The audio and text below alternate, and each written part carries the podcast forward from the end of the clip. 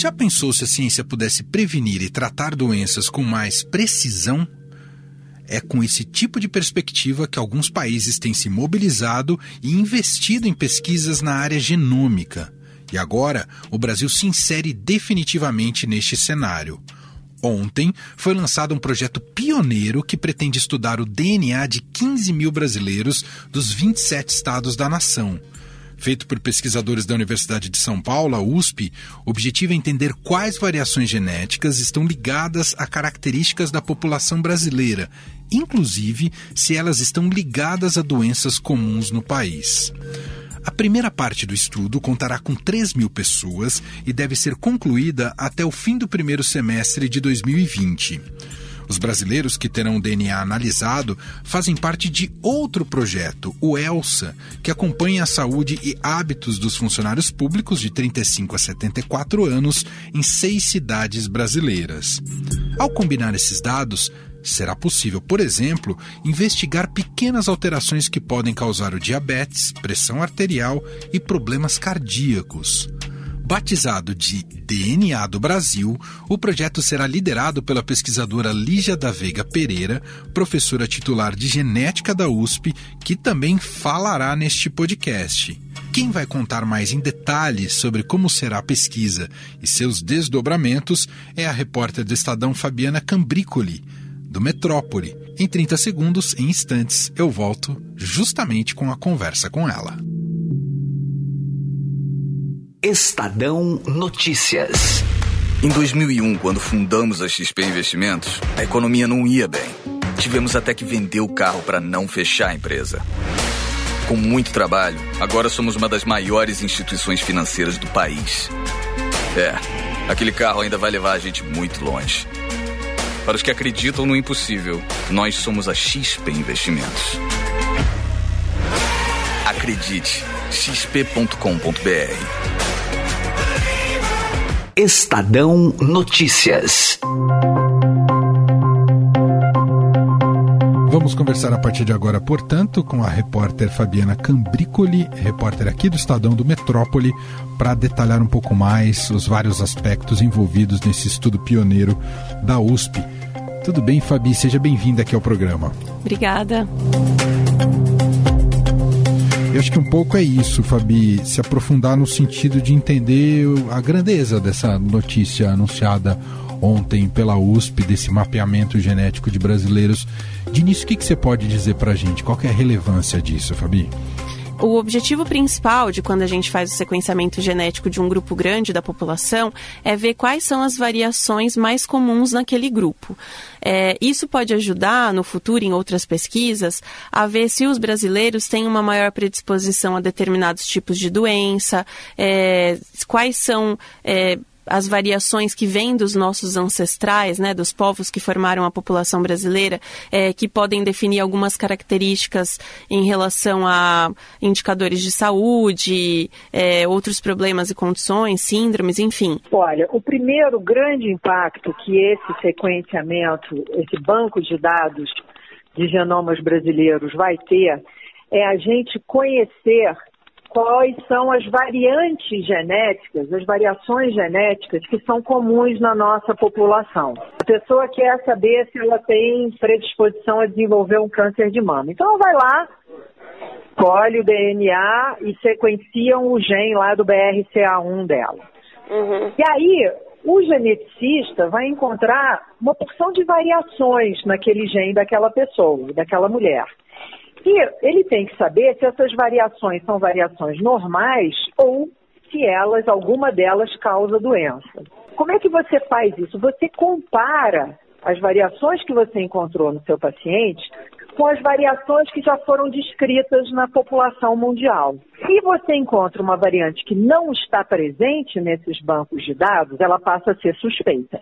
Agora, ela não está presente nos bancos de dados, Uh, e esses brancos de dados são 80% caucasianos, uhum, uhum. será que isso é uma variação que é comum na população brasileira porque ela tem uma origem indígena ou africana? A gente agora, com o sequenciamento desses 15 mil, vai ter esse panorama. Nesse caso desse projeto, é, por que, que ele, é, ele, é, pioneiro também? Porque embora a gente já tenha tido algumas pesquisas no Brasil que mapeou é, o DNA, eram pesquisas mais é, localizadas, né? Então, por exemplo, teve um projeto que ele mapeou é, o DNA de um grupo de idosos de mais de 80 anos, é, teve um outro, outros projetos que mapeou o DNA de, sei lá, de uma parte só do DNA para ver alguns tipos de variação. E esse é o primeiro que faz é, numa abrangência mais nacional. Esse grupo de 15 mil brasileiros vai ter participantes de todos os estados. Então, é, é por isso que ele é considerado inédito, porque vai ter uma amostra mais robusta que vai poder ver outros aspectos do DNA, é, além dos, dos mais é, pontuais que já foram vistos em outras pesquisas.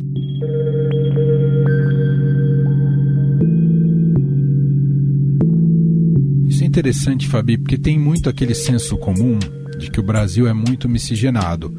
Essa pesquisa vai permitir comprovar ou não esse senso comum ou essa ideia que a gente tem? Eu nem sei se essa ideia já é comprovada de alguma maneira. Uhum.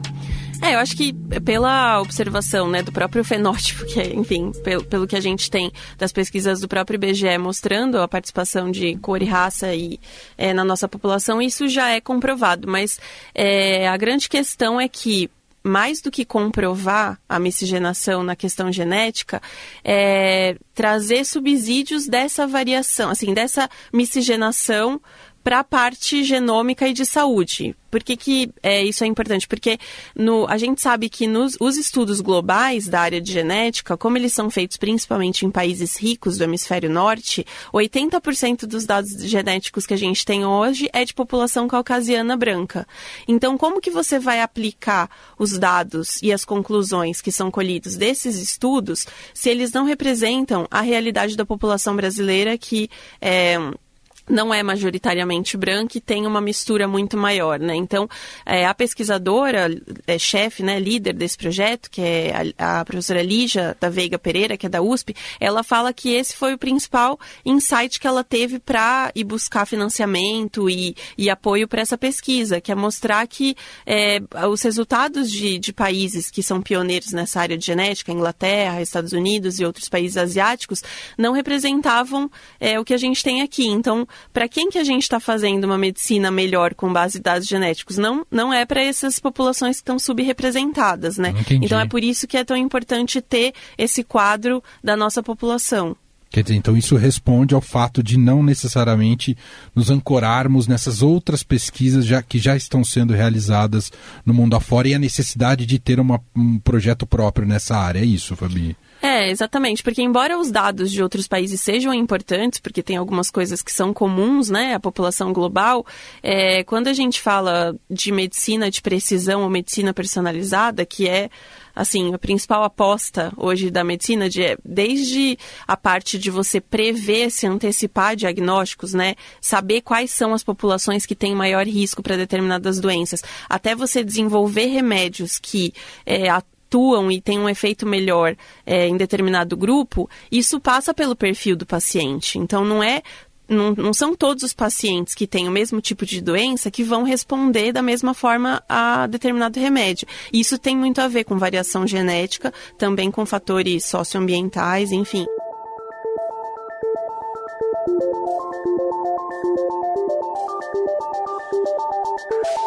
O Fabi, e quem serão esse, é, é, essa, essa amostragem, esses 15 mil brasileiros que vão fazer parte do, do projeto? Como é que eles vão compor exatamente isso? Então, esse grupo de 15 mil brasileiros, ele é um grupo que já está participando de um outro estudo, que é um estudo que, chama, que, se chama ELSA, que é Estudo Longitudinal do Adulto, que é a maior pesquisa epidemiológica que tem no país. O que, que é isso? É um grupo de adultos de 35 a 74 anos, eles são servidores públicos, na verdade, de várias partes do país, e eles são acompanhados, eles estão sendo acompanhados desde 2008 é, fazendo exames e respondendo questionários sobre a situação de saúde deles. Então, assim, é, um dos objetivos principais desse estudo era monitorar é, os índices de, de questões básicas da nossa saúde, tipo pressão arterial, é, glicose, e ver ao longo dos anos, dependendo dos hábitos da população e do perfil de cada um, como eles evoluem. Quem desenvolve doença, dos que têm doença, qual tem complicação ou não. Então, esse grupo já existe, são esses 15 mil, e dentro dessa pesquisa ELSA, eles tiveram amostra de DNA coletado. E aí agora é, houve essa parceria desse grupo que está da parte de genética com o grupo do ELSA, que também tem pesquisadores da USP, para que eles utilizem o DA dessa, dessas pessoas para ser sequenciado. Vem acompanhando desde 2008 15 mil brasileiros de todos os estados do país. Uhum. Uh, e eles têm, então, um banco de dados muito extenso sobre a saúde desses indivíduos. Uhum. Tá? Sei lá, dados da pressão, da glicose, do que você puder imaginar, se tem depressão, se responde ao medicamento e tal. Então, o que a gente decidiu? Bom, os ministérios já fizeram um baita investimento na caracterização clínica desse pessoal. Vamos agora complementar isso uh, com o sequenciamento do genoma desses participantes do ELSA. Tá? Então, é, isso cria uma sinergia enorme com os dados genômicos e de saúde. É muito mais fácil conseguir essa autorização e também é muito mais rico é, o resultado, porque se você, você vai ter o sequenciamento genético de pessoas que você tem vários outros dados de saúde, quem tem hipertensão ou não, quem tem diabetes, quem teve um infarto, quem é mais velho, quem é mais novo. É diferente de você pegar uma amostra qualquer da população e sequenciar o DNA sem ter as outras informações de como é a vida dela e os indicadores de saúde dela. Então isso é uma coisa até que os pesquisadores ressaltam, que foi escolhida essa amostra porque a correlação entre os é, entre os dados de saúde clínicos vão poder ser feitos de uma forma mais aprofundada com os dados genéticos.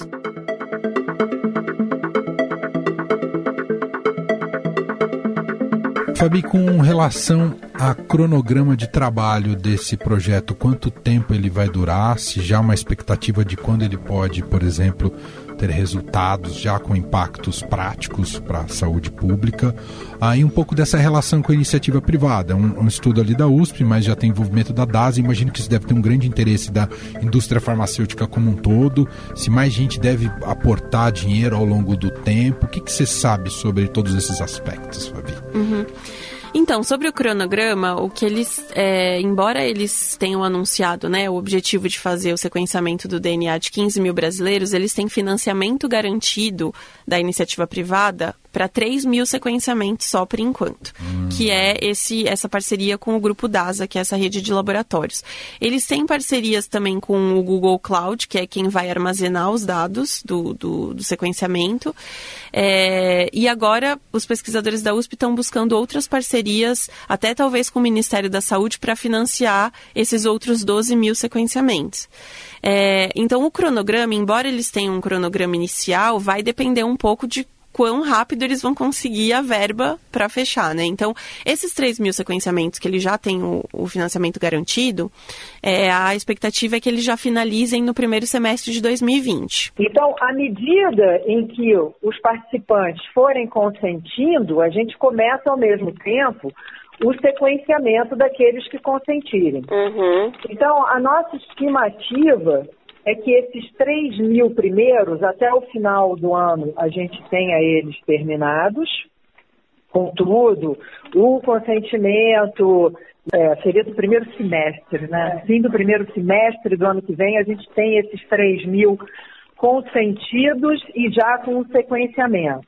Ah, é rápido. Sim, porque essas máquinas mais modernas de sequenciamento conseguem finalizar um sequenciamento em 24 horas. Uau! É, e, e em relação ao projeto como um todo, eles têm um cronograma inicial de terminar em até dois anos. Mas aí, como eu falei, vai depender um pouco de se eles vão conseguir ser financiados, é, o quão rápido isso vai ser. Tem também é, algumas questões de éticas, né, que precisam ser muito bem, assim, que, que tem que ser, é, que são muito cuidadosas, né, porque todas essas pesquisas, como envolve dados genéticos de é, pessoas, precisa passar pelos comitês de ética de pesquisa, então isso também tem um prazo. Mas, enfim, o, o prazo inicial para terminar o sequenciamento dos 15 mil, se tudo der, der, certo no financiamento, são dois anos. E aí, a partir daí, talvez eles tenham um primeiro diagnóstico assim de quais são as variações genéticas mais comuns na população brasileira.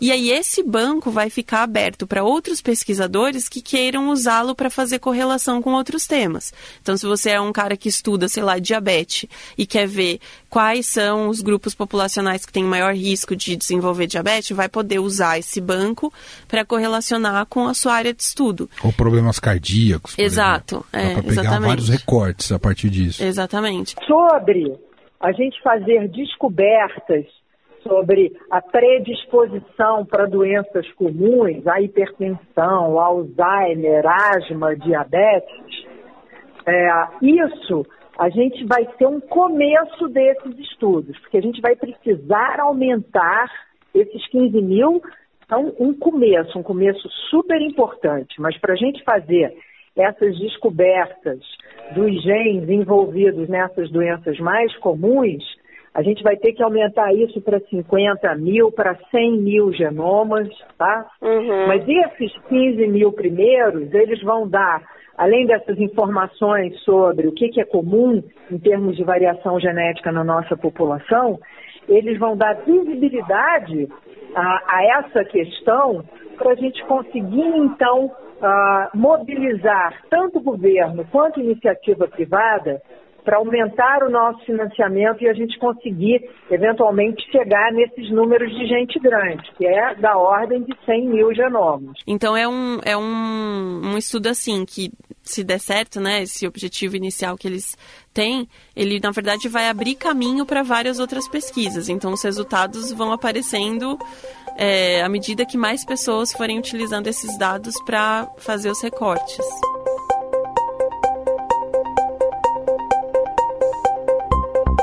Todo mundo sai ganhando no final, né? É, é. saber, né? é que é sempre ciência no Brasil é difícil de ser financiada, Sim. se acompanha muito isso, Exatamente. mas é, se feito o que pode produzir isso aqui é de uma amplitude impressionante, né, Fabi? Exatamente. É, você falou esse aspecto da iniciativa privada, eu sei, eu sei que sempre tem uma questão polêmica, né? Claro. Quanto é, dos interesses da iniciativa privada na questão da pesquisa. Eu até perguntei isso para a pesquisadora, em, até em, na, na, no aspecto de privacidade dos dados, que é uma coisa que vem sendo muito discutida até internacionalmente. É, privacidade dos dados de saúde e genéticos. É, ela explicou que os dados são anonimizados, então, assim, não é possível saber de quem são os dados. Os, da, os dados que vão ser abertos para pesquisa, eles são os dados coletivos, então, assim, não é o dado de cada pessoa, mas são as frequências de cada variação no grupo, etc. E. Hum, e, infelizmente, assim, o que os pesquisadores falam é que, com o estado atual de corte de recursos públicos para a ciência, é meio impossível você conseguir fazer ciência sem o apoio da iniciativa privada, né? E a iniciativa privada também acaba ganhando com isso, porque o próprio diretor da DASA me falou em entrevista que, assim, eles terem também os dados da, das variações genéticas mais comuns na população brasileira ajuda também no, na prestação de serviço deles, quando eles têm um cliente que vai fazer um teste genético no laboratório, eles tendo esse cenário macro, eles conseguem ter uma interpretação melhor melhor do teste individual. Um exemplo importante é o que a gente chama de risco poligênico. O que, que é isso? Hoje, por exemplo, para as doenças complexas, tipo hipertensão, diabetes, a gente usa muito o score de risco clínico. Qual é o seu é, resultado de exame laboratorial de colesterol, se é uhum. baixo ou não, etc. E, tal. e a gente faz um score de risco. A gente já tem algumas variantes que permitem que a gente faça um score de risco poligênico, ou seja, a gente utiliza a genética para fazer também esse score de risco. Uhum. Mas o que é interessante é que, combinando essas duas ações, o poligênico, né, o score genético e o score clínico, você consegue segmentar mais as populações e definir aquelas de mais alto risco e definir ações específicas que realmente têm impacto nessa população. Então, de certa forma, isso é um ganho. Mas a pesquisadora da USP me falou que, embora a DASA esteja sendo parceira, é, ela vai ter acesso aos dados como qualquer outro grupo de pesquisa. Então, Entendi. o fato deles. Não vai ser exclusivo. É, exatamente. Uhum. Então, é um pouco esse o cenário. Agora, só uma outra coisa que eu acho importante deixar claro sobre o quanto isso vem sendo um esforço de outros países também. Né, o, a Inglaterra é uma das pioneiras nessa questão, ela já fez um projeto é, que chama Genomics for England, se eu não me engano, que mapeou o, o DNA de 100 mil ingleses. E, então, eles tiveram um Uau. foco maior em ver é, as particularidades da ocorrência de câncer e de doenças raras. Você vê nessas populações alguns trabalhos mostrando o desenvolvimento desses riscos poligênicos para hipertensão, para alguns tipos de câncer.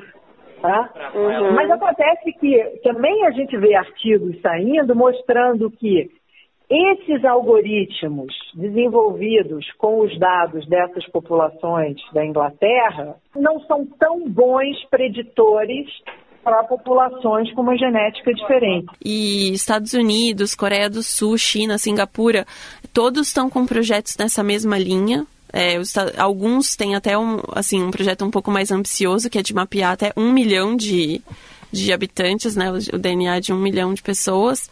E porque essa é um pouco a tendência. Você hoje você não consegue pensar em ciência sem pensar na questão mais personalizada, né? Sem então, dúvida. às vezes o que serve para o Brasil não serve para os Estados Unidos tão bem quanto. Então é por isso que os países estão um pouco nessa é, corrida para mapear os seus próprios habitantes. Muito legal, gente. Tem mais material para quem quiser no estadão.com.br, no esforço de apuração e trabalho da Fabiana Cambricoli, repórter aqui do Estadão do Metrópole, que gentilmente também veio um pouco trocar essa ideia com a gente, trouxe também as entrevistas que ela fez sobre este estudo uh, para a edição de hoje do nosso programa. Obrigado, viu, Fabi? Eu que agradeço.